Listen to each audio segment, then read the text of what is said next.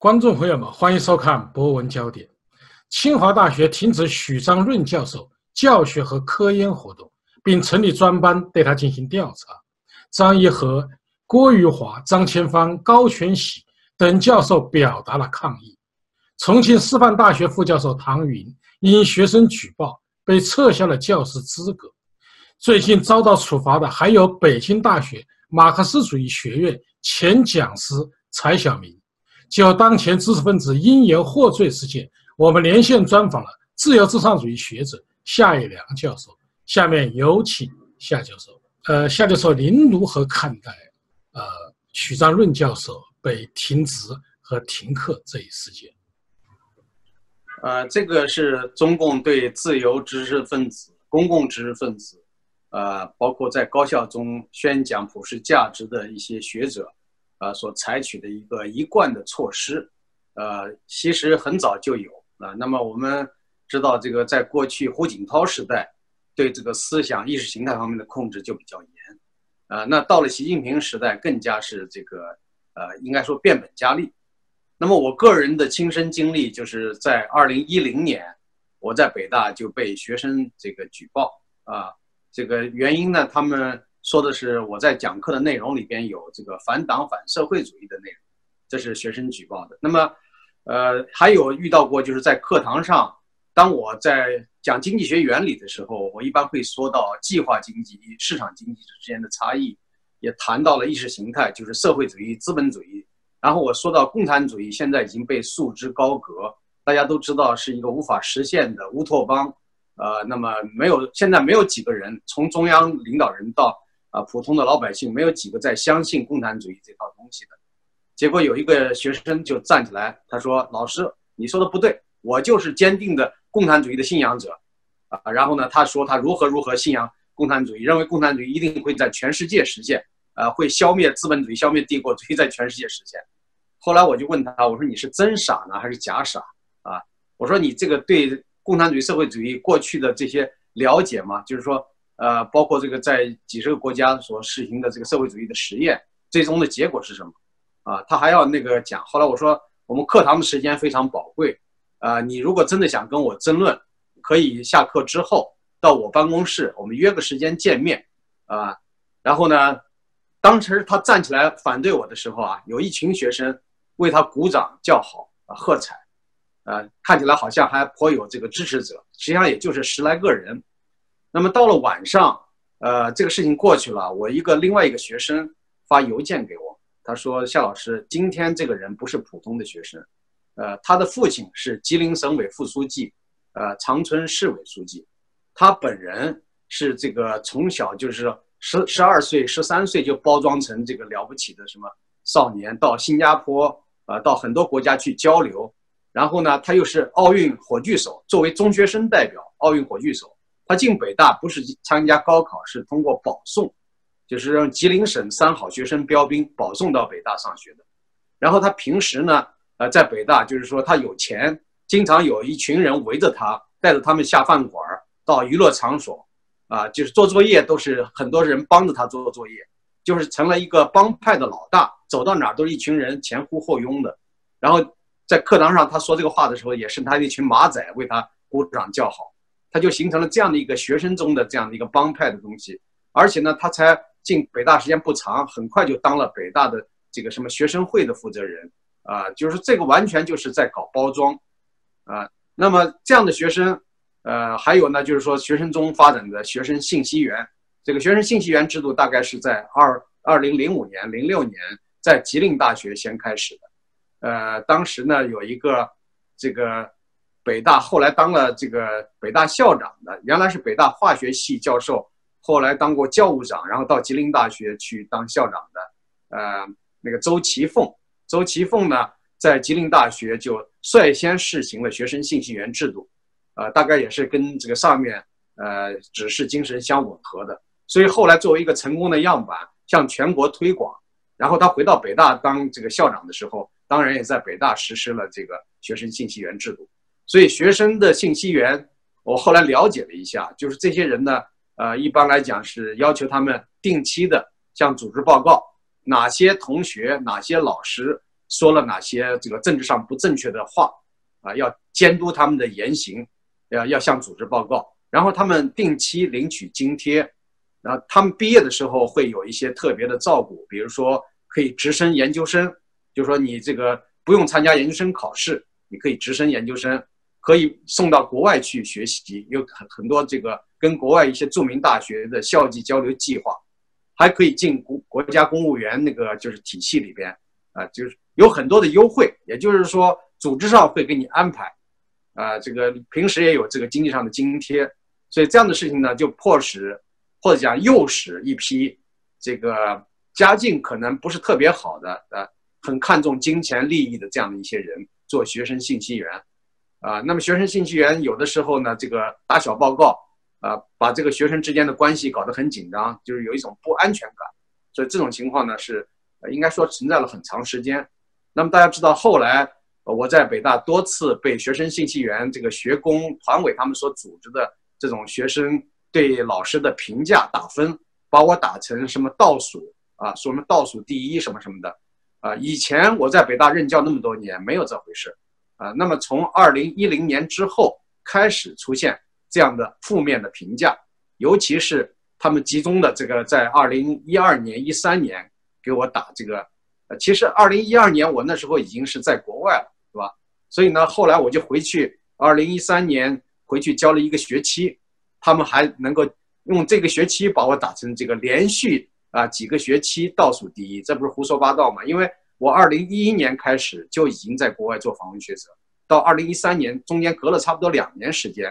我回去只教了一个学期，他们居然官方的说法说我连续啊好多个学期都是倒数第一，啊，所以呢，他们不承认把我开除是因为政治原因，啊，但事实上呢，我们知道，在我之前和在我之后都没有因为这个所谓教学水平差而被开除的北大教授，这个完全是胡扯八道啊，所以我们可以看到对这个教师的这样的一种全面的打压整肃。从习近平上台以来，应该说是变本加厉，呃，尤其是国国内的高校里边都说要呃按照中共的指示，就是七不讲，要历史上的就是中共历史上的这些错误不能讲，啊，公民社会不能讲，法治不能讲，有很多敏感的东西都不能讲，所以叫七不讲。然后呢，要求对高校的教师和学生进行共产主义意识形态方面的教育，呃，马克思主义思想意识形态方面的教育等等。所以搞这套东西就是恢复文革的那一套做法。那么后来呢，陆陆续续的很多的教师，这个滕彪原来在中国政法大学，还有在他之前还有一个叫萧汉，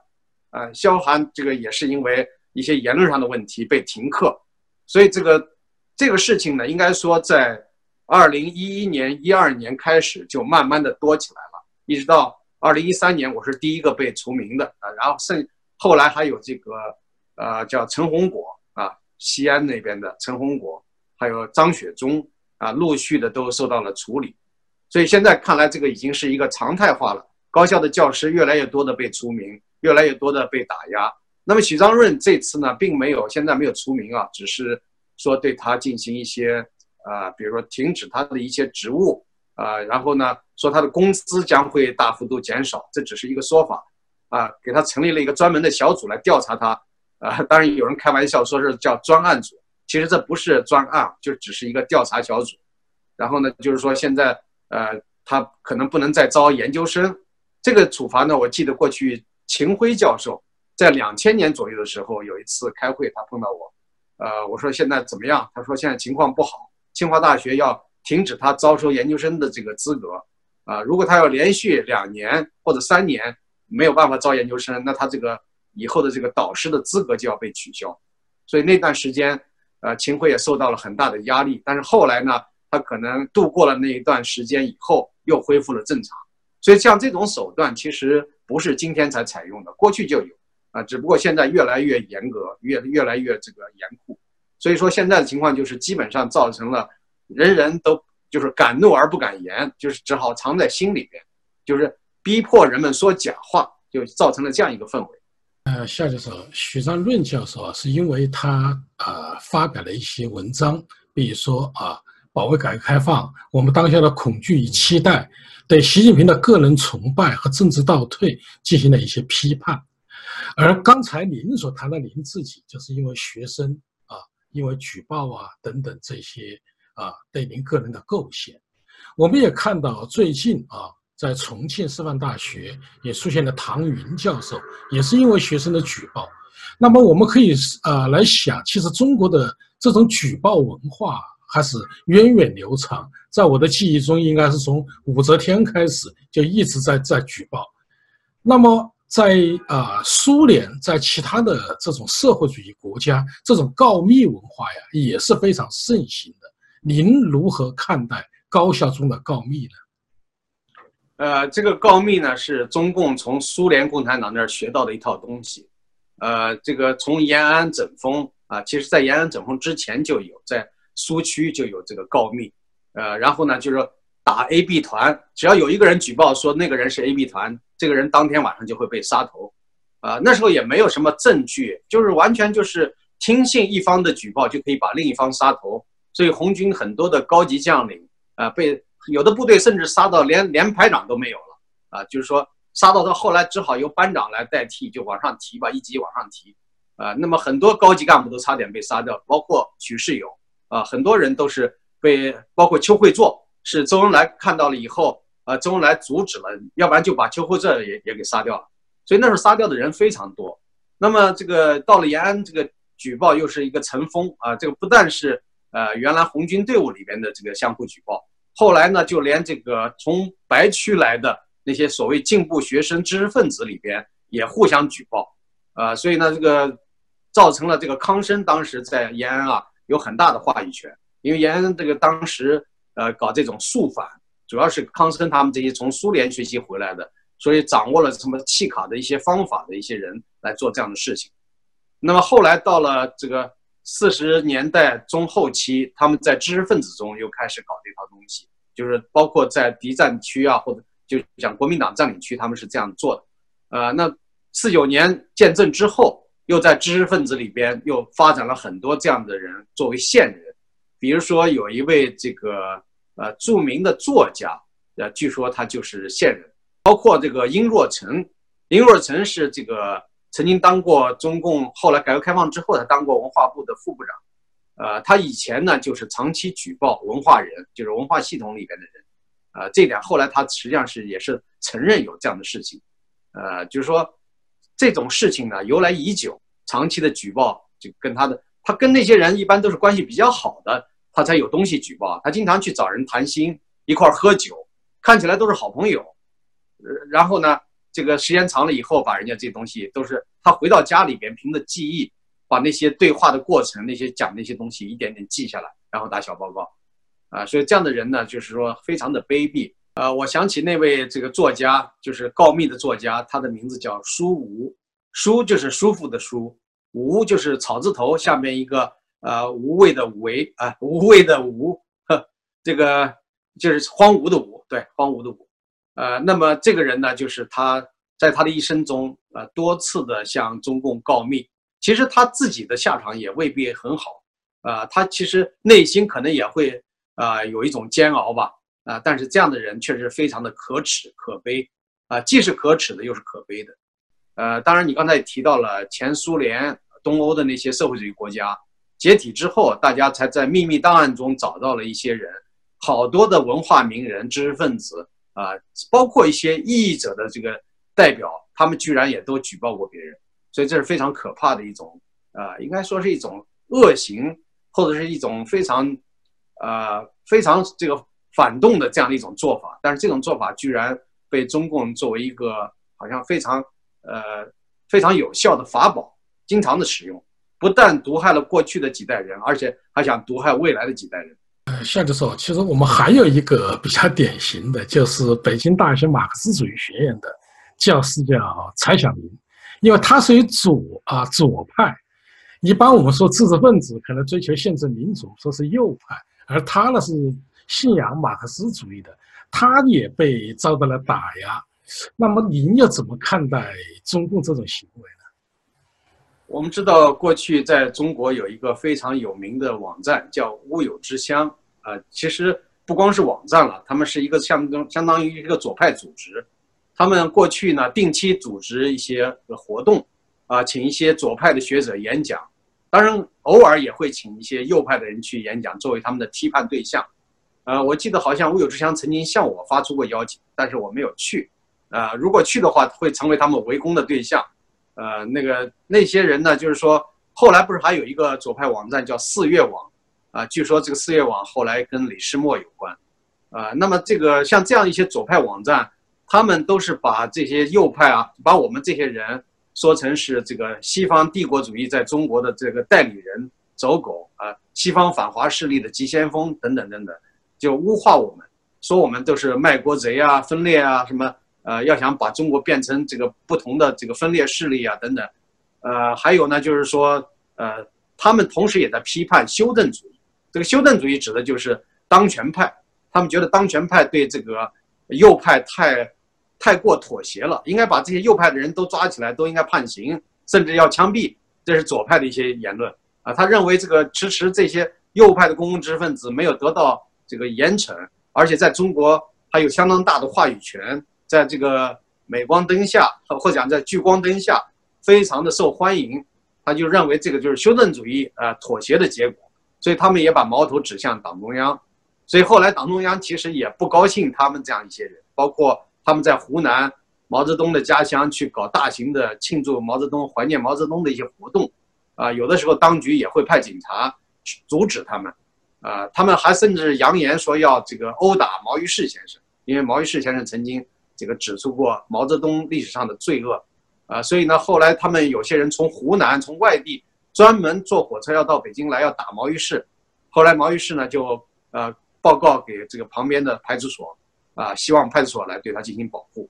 所以像这样的情况呢，就是说明呢，呃，这个其实对左派，中共可能也不是那么满意。这个左派呢，他们动不动就是说要这个打倒修正主义、当权派什么之类的，啊，那么包括这个前不久在北大，呃，什么马克思主义研究会的一些学生、研究生也受到官方的打压，啊，而这些左派的学生组织也去参与了。深圳的一些呃帮助这个工人维权的活动，啊，声称要建立独立工会，啊，要帮助工人维权等等，但是他们用的理论就是那种阶级斗争的理论，啊，剥削与被剥削之间的关系，啊，追求的是那一套。我不知道他们是故意的这样做，作为一种策略来运用呢，还是真的是相信这些东西，啊，当然我相信这些左派里边有一些人真的是啊，非常的这个应该说他的头脑非常的糊涂。真的是相信这套歪理邪说，但是呢，也有一些人并不相信这些东西，只是把这些东西当做一种手段来这个做一些他们想要做的事情。我觉得这两者可能都有。呃，夏教授，您看啊，习近平上台以来，他的思想啊明显在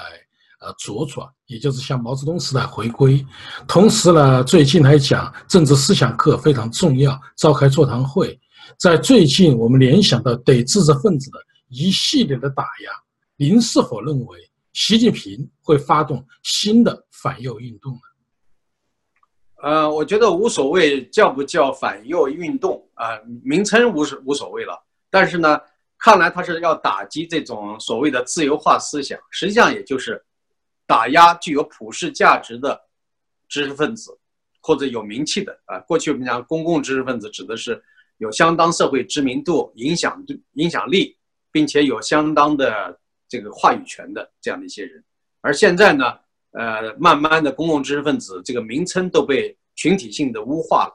啊，这个污化呢，已经持续了十来年的时间，终于把这个群体的名词给污化了。现在很少有人啊自称是公共知识分子，啊，那么现在呢，就是对所有的高校啊或者研究机构里边有点名气，在媒体上有一定的这个。传播和这个影响力的人呢，都要进行打击。只要他们传播这样的一些普世价值，都要进行打击。所以这种做法呢，显然就是说要进入啊，强迫中国进入指鹿为马时代，啊，就是把白的说成黑的，黑的说成白的，啊，不敢有人在挑战，啊，那么这一点呢，就是在历史上，我们知道有些史官是非常的，就是士可杀不可辱啊，就是那样一种坚定的态度。这个历史上曾经记载，有的史官，呃，他的父亲被杀死了，他的儿子过来还是继续按照父亲的精神去记载，然后又把儿子杀了，孙子又来，而且说这个我们你就把我们全家杀完了，还是有人会记载你这种暴虐的行为。这个史官会把这些皇帝的暴虐行为记载下来，世世代代传播下去。所以后来皇帝事实上也不敢再杀，啊，所以说我觉得中国现在如果习近平荒庸，呃，荒唐昏庸到这样一个程度，他以为靠打压就能把人的嘴都堵上的话，那想一想，这个事实上现在这个时代已经不可能完全封闭了，啊，因为是互联网的时代，所以他的恶行都会传播，都会被记载，啊，再加上他的父亲，啊，习东勋过去呢也是受到过迫害的，后来呢他非常的反对。因为言行啊言论就对人进行这个迫害，啊，那现在他的儿子这个习东勋已经这个去世了，他要如果知道他儿子是做一些他十分反对的事情，啊，甚至跟他最痛恨的敌人是一模一样，甚至有过之而无不及的时候，我想他在坟墓中他都要呃没办法容忍，啊，那现在的这个情况确实是非常的可笑，就是说，呃，大家可能还对他的父亲还有一些正面的评价。虽然讲他父亲的一生也不见得那么光明，但至少在后期他有一定的反思反省，尤其是对待邓小平搞这个六四屠杀这件事情有强烈的不满和表达。所以呢，后来晚年被精神病，被这个呃禁锢在这个深圳南方很长一段时间，不允许他回北京，回北京都要请示报告，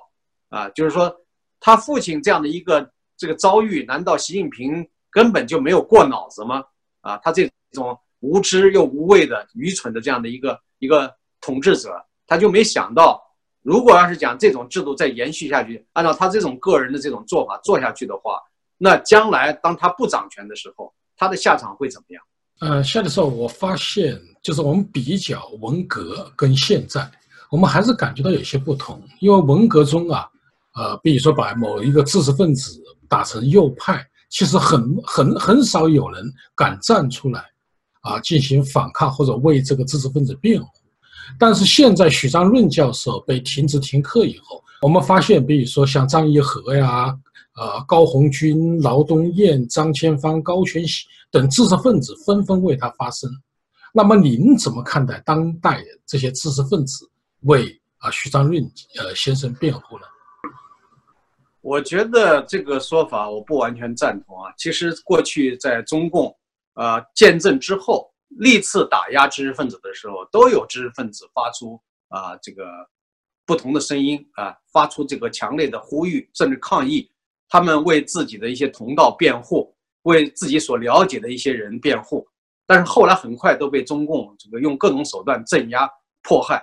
但是那个时候传播不像今天传播的这么。手段这么多种，这么广泛，所以只有少数人知道，知道的人也很少敢说出去。所以呢，慢慢的随着一两代人死去，啊，这个好像就给人感觉这个时代就过去了，很多人还呃不了解当时发生的事情。但是呢，今天因为这个互联网，它的传播这个手段啊非常的强大，它可以跨越国界，而且传播的速度非常快，几分钟就可以传达到世界上很遥远的地方。所以呢，现在呢，所以有一些人表达了，感觉到就好像很明显，但是也不是说在每一个案例中都表达的那么强烈，啊，其实每个人，说实话哈，一方面我们要这个呃称赞那些勇敢能站出来说话的人，说公道话的人，但另一方面呢，也不是说每一次都像我们所期望的那样，啊，在有的时候呢，都变得非常的小心谨慎。打个比方说，我被北大除名的时候。是公开站出来为我辩护的有一些，但是人不多。比如说，呃，我就记得张明，人民大学的张明教授是公开的为我辩护的。还有呢，这个冯新元呃教授也是为我公开辩护的。啊，另外还有一些，但是不多。而我的最好的一些朋友和同道，包括这个贺玉芳教授和刘军宁教授，并没有公开的来为我说话。这并不是说他们内心不想为我说，而是他们觉得可能。啊，没有合适的方式，他们可能会在酒席上，在朋友圈里边私下里说，但是并没有公开的说没有发表文章。我并没有责怪他们，我觉得这个每个人有每个人的处置这个方式，对吧？然后呢，呃，你像这个张一和，他一般来讲过去多少年都没有发生这样的事情，已经发生了很多，但是张一和没有过去没有发生，他现在发生，他说这个呃许章润呢是他的同乡，就是。同乡是广义的同乡，就是大同乡安庆。啊，因为这个张义和他的父亲是安徽枞阳人，啊，那么安庆，我在安庆生活了非常多，我是这个安徽芜湖人，出生在芜湖，但是我是后来很多年，我父母在安庆工作，啊，我在安庆待的时间非常长，呃，广义上我也是安庆的同乡，对不对？张义和当年并没有为我而说话，那说明我们交往的这个应该说没有那么密切，所以这个说明什么呢？就说明。有的时候也是有选择性的站出来发声的啊。那么郭玉华呢，是清华大学的这个社会学教授，我跟他也很熟悉啊。包括这个徐有余啊，啊，这个崔卫平啊，啊，我当时这个被北大除名的时候，这些人可能私下在不同程度上都表达了一些不满，但是呢，并没有公开的来发表意见。所以呢，我觉得发表意见呢，呃，要看是什么样的情况，是吧？如果大家一开始在出现这样案例的时候，就能更多的集中的表达的话，也不至于到后来被各个击破啊。那么现在的情况呢，可能也是一个契机了。大家觉得许章润可能在人们的心印象中是更加温和的，不像我那么激进，那那么坚定啊。那么许章润的很多的进言或者讲劝劝谏，劝谏呢，实际上是一种改良主义的思维。他甚至还要求中共为六四平反。啊，这个说法呢，在我们看来是无法接受的。我们认为，啊，六四不存在平反的问题，只存在着一个清算罪恶的问题，是吧？那么，所以呢，他有很多的这个幻想，与虎谋皮的幻想，啊，这个他那个写的那些东西，我觉得跟零八宪章相比都不够，呃，不够先进。就是说，而且当年我们签署零八宪章的时候，他们这些人为什么不签署？有一些人他们选择了。这个躲避也好，或者选择他们说法，每个人都有自己的说法。包括秦晖教授没有签啊，秦晖认为里边有些不符合自己的一些想法啊。那么这这都是个人的选择呀，对吧？所以知识分子里边他也是有各种各样的，不是像我们想象的，你这个价值理念相同，那么在一定的时段里边，历史时点里边应该有相同的表达。所以每个人选择的方式不一样，那么。很多人都选择了一种这个所谓温和的、理性的、建设性的这种意见，包括许章润在十年前我们一起开学术会议，呃，讨论中国的这个改革和中国的制度变化的时候，啊，他还批评我说我过于激进，啊，说要向这个呃官方要提一些温和的、呃有建设性的这这种意见，呃，那上面才能听得进去，才能会采纳。其实。我跟他争论，他难道不知道吗？我作为那时候这个公共政策研究所的副所长，而且是中国体改研究会，是国家级级的这种政策研究机构，我提了很多的政策建议，后来是怎么样？是被采纳了吗？还是被束之高阁了？啊，我知道这个其实是根本不可能的，因为我们过去一开始都是希望中共能够搞改革，我们提了很多的建议啊，都是非常温和的，但是后来呢，我们被越来。越多的被边缘化，然后最后最终被当成敌人来对待，所以许章润他不是不了解我们的过去，他只是觉得自己每个人都是对自己的有更多的 这种啊，认为自己的策略比较高明啊，怎么温和一点，怎么理性一点，怎么富有技巧一点，就不会受到这个官方的打压啊。那么贺卫方教授呢，他跟我也是不同的路径，他很早就劝诫我，他说这个你说话要小心啊啊。这个哪一天他们把你弄倒了，那我也很困难了，对吧？就是也是这样的，就是希望我不要这个太，呃，火力太猛。他说你太猛了，当时他跟我就讲，你不要太猛，啊，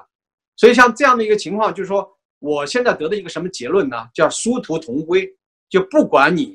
啊用温和的方式，还是像我这样的比较直接明快的方式，在他们有的人看来，我是一种啊激进的啊非理性的啊。没有这个建设性的，难道我没有建设性吗？对吧？我要讲对中国进行根本性的制度变革，才是最大的建设性，对吧？所以我觉得这些人呢，所谓改良派、温和派，啊，他们经常会在嘲笑我们，啊，说我们不懂得方法，头脑简单，太理想化，太书生气。但是事实最后的结果，在暴虐的统治者面前，我们的待遇都差不多，啊。关于这个问题，我当年讲过吴作来教授，吴作来当时呢。啊，批评我也是这样说的，但是后来没过多久，国宝先对他进行了搜查，把他的两部电脑和很多东西都收走了。啊，我那么激烈的言论并没有对我进行这种收家、收收电脑的这种举动，所以说明呢，不在于你的态度温和不温和啊。所以我觉得，呃，现在你看许章润现在跟我们也越来越接近了吧？啊，虽虽然还没有被除名，我想如果有一天他被除名了，或者是被逼迫啊来到了海外，那不是最后也是殊途同归了吗？是吧？所以我讲这个话，有的人说你这个时候讲这个话是不是不合时宜啊？我觉得我现在讲这个话是讲真话。是非常合时宜，就是告诫大家不要再存有幻想，不要想着就是说你态度好一点啊，好像看起来你是在为中共啊帮助他延续他的统治啊，你希望他能够改进，能够让中国变得更好啊。说让中国变得更好，指的是在现行的体制下让它变得更加能够被人所接受。那这实际上在延续中共的统治。啊所以呢，这个路径呢，当然跟我们是不一样。我们现在非常明确的提出要，是终结中共的一党专制，就结束这样一个统治，而不是说要给他出谋划策，让他延续这样一个统治。所以呢，我们现在过去讲是我们是同道，什么同道呢？我们追求宪政、民主、法治、自由，这个是同道。但是在路径上，我们不是同道。他们是想走改良，是希望帮助中共延缓他的统治。而我们现在是觉得跟中国没什么可谈的，就是要推翻他，就是要结束他。有的人说，那你在海外，你当然可以说这个话。我原来在国内就是这么说的。我原来在国内的时候，我在推特上整天都是那么激烈的言论，对吧？而且呢，中共还容忍了我起码有八九年时间，并没有把我马上处置。所以说明呢，还是有空间。你这个什么时候都是有这种态度的分别啊。我现在说这个话呢，我当然不是说强求人家一定要跟我一样。但是我希望大家不要再抱有这种幻想，以为你好像啊温和的建议就会让人家把你当做自己人啊，你不是赵家人，非要自己想当赵家人，你以为赵家人会把你当做自己人吗？不可能的事儿，是吧？所以呢，我现在一再的要强调这一点，这个不是说我有意的给自己的同道找茬儿，而是说我觉得这是一个非常重要的原则问题，需要让大家知道的，所以我才讲那么多。夏教授有几个实时热点呢，想请您点评一下。江苏盐城响水县化工园区一个化工厂发生爆炸，最后导致七十八人丧生，还有六百多人受伤。那么对于这一事件，您有何评价？呃，我们知道最近这些年经常有一些大型的这个公共安全事件，呃，尤其是恶性的事故发生，这个包括呃天津的这个大爆炸案啊。但是经常看到最后找了几个小的替罪羊，就算把这个事情糊弄过去了，连天津市委书记、天津市长都不用直接负责任，而且继续可以升官，啊，那这种做法呢，当然是，呃，不能够被人所接受的啊。那么现在这种恶恶恶性案件越来越多，啊，除了安全方面的措施隐患啊没有真正排除以外，最重要的在于这种官官相护。啊，这里边有很多的腐败行为，呃，而且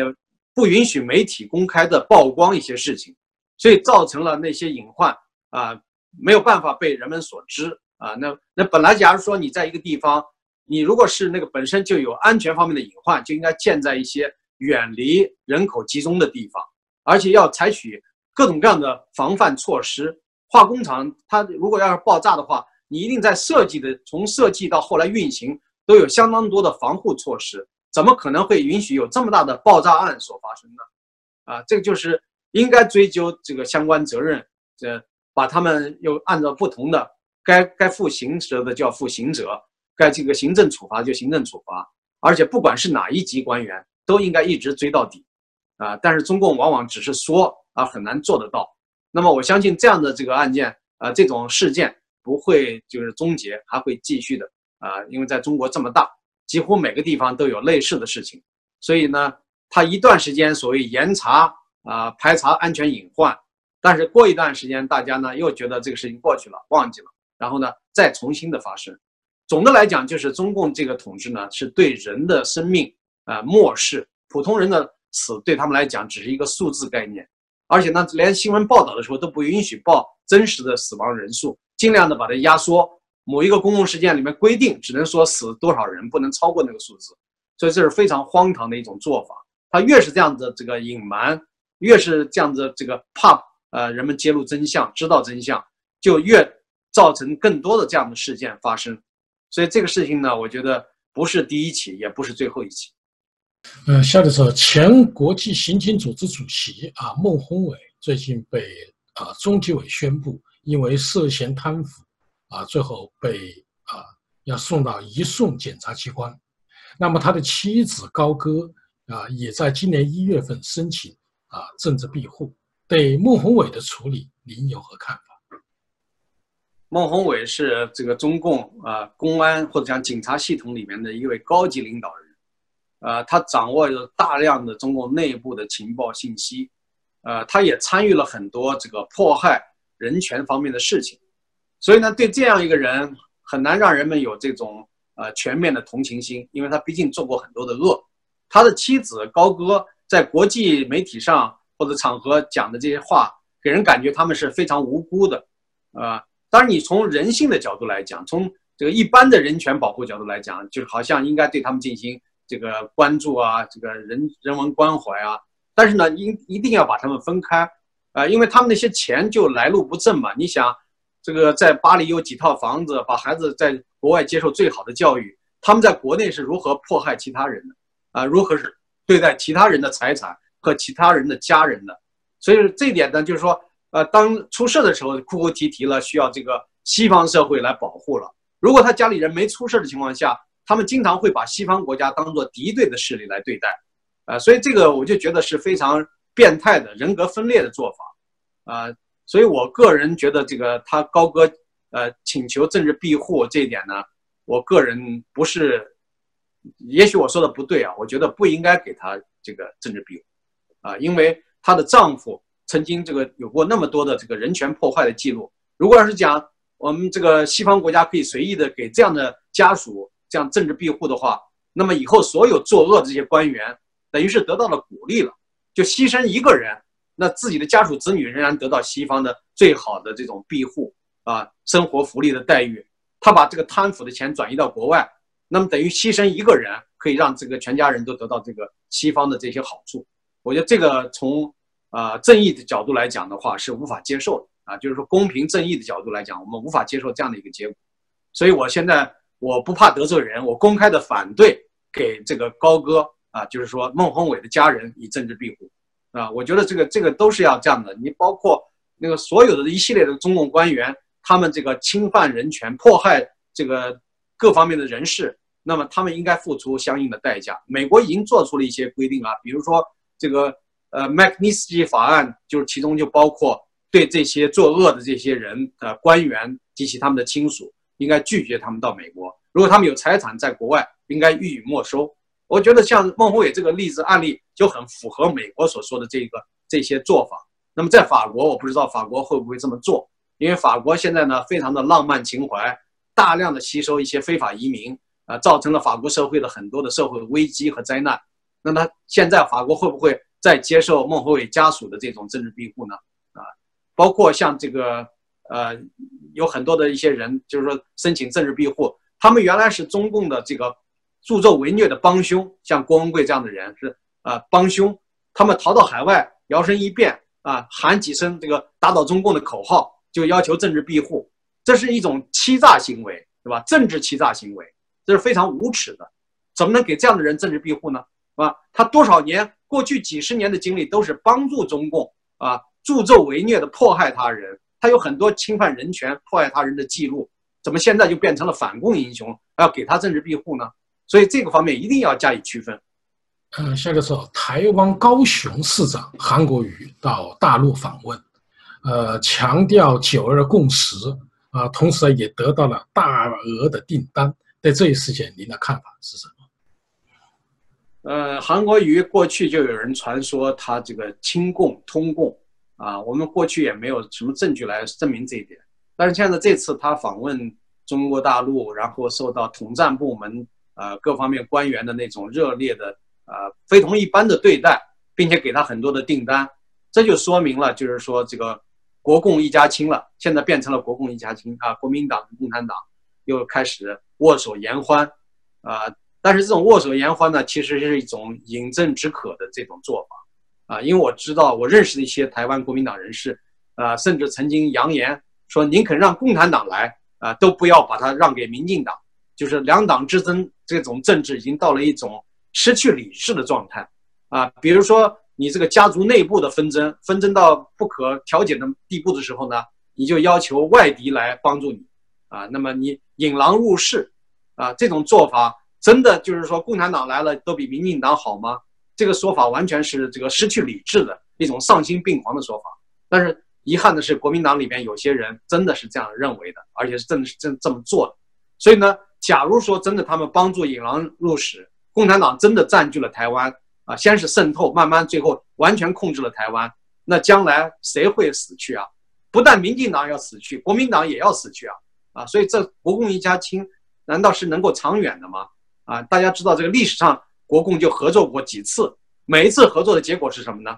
对吧？所以共国民党那么幼稚吗？一次又一次的被迫害，一次又一次的被这个玩弄啊，他还当做是是个好事儿吗？还还把共产党当做可以合作的对象，这不是很荒唐呢？就是现在这个韩国瑜他们这一批人呢，甚至比马英九还要更加没有顾忌，要越来越这个呃，应该说赤裸裸的来呃宣布自己的跟共产党之间的关系。啊，不光是韩国瑜了，还包括柯文哲啊，也有很多的，大家有很多的说法。所以现在来看一看，不管是国民党的人士，还是这个以独立候选人的形式出现的，只要你是通共的、亲共的，啊，最终的结局，我觉得不会有什么好下场。当然，你从个人和个人家族来讲的话，可能会得到一定的好处，对吧？经济上的利益啊，或者其他方面的一些利益。但是这些利益，如果你危害了台湾人的这个全体的利益，然后危害了台湾的未来，那你想想，台湾人会饶过你们这些人吗？就算你这个家族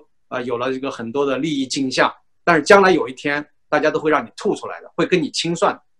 夏律师，向您请教的最后一个问题是有关通俄门事件。呃，美国独立调查官穆勒提交了他的调查报告，呃，经美国司法部长的披露，并没有发现川普总统通俄的证据。对这一事件，您的看法是什么？呃，我们知道，经过二十二个月的调查，这个涉及到呃两千多万美元的这种直接的调查费用，那那个其他的间接的成本就更大了啊。刚参参与啊，或者讲涉及到的部门和人啊，也是非常多啊。据说涉及到调查的人呢，就上千人，然后涉及的部门啊，国美国国家安全部门啊，各个部门几乎都涉及到。所以呢，确实代价昂贵，非常昂贵。大家还记得上一次全世界瞩目的啊，这个特别调查官的这种呃调查报告，就斯塔尔报告，有关克林顿拉链门的那个事件，当时也是耗资呃这个劳民伤财的一件事，弄了很长时间。最后呢，那个五百多页的报告非常引人关注，因为很多人关注的是那些细节。啊 这次呢，这个报告究竟是多少页，我现在还不清楚。呃，但是现在那个只是他一个 summary，一个概要交给了这个相关部门，但是这个全文并没有公布，所以有些人呢在请求这个司法部长批准让全文公布。如果全文公布的话，我们可以看到到底是八百多页还是一千多页，呃，究竟有哪些事实？但是我估计这里边还是会涉及到一些美国国家安全方面的信息，可能啊不能完全公布啊，因为跟斯塔尔报告还不太一样，斯塔尔报告主要是。克林顿这个跟莱文斯基呃两两性之间的这些关系，那个没有什么国家秘密在里边，可能只有少量的东西，稍微把它呃做一些技术处理就可以。但是呢，这一份报告通俄门事件的报告里边可能会涉及到有些重要的情报啊，所以可能不方便全文披露。那么，呃，所以我们觉得从呃观察者者的角度来讲的话，还是希望能够有更多的机会来了解，就是说美国是怎么样来认定。一个美国总统来有通敌嫌疑，啊，那么假如说以后是不是只要对总统有一些不满和怀疑，都可以进行这样的调查，而且用的是纳税人的钱，啊，这个说法呢是非常荒谬的。我觉得，如果要是讲像这种调查最后被证明是没有什么依据的，那么有些人滥用这些资源，是不是也应该负一定的责任呢？啊，不要说这个负这个道义上的责任，那经济上是不是也要付出一点代价呢？就是怎么可以这样的浪费？纳税人的钱呢？啊，我觉得这些东西可能还是需要更加的谨慎，不要随意的做这样的事情。观众朋友们，夏一良教授指出，对许尚润教授的打压是意料之中的事，其实中共一直在迫害知识分子，学生举报教师在文革中屡见不鲜，是极权主义社会告密文化所致。中共对知识分子的打压并不区分左中右，只要危害其统治，均属于专政的对象。但毕竟时代不同了，中国是一个相对开放的社会，习近平的倒行逆施只会激起更大的反抗。好，各位观众朋友，今天的节目到此，感谢您的收看，也感谢夏一良教授。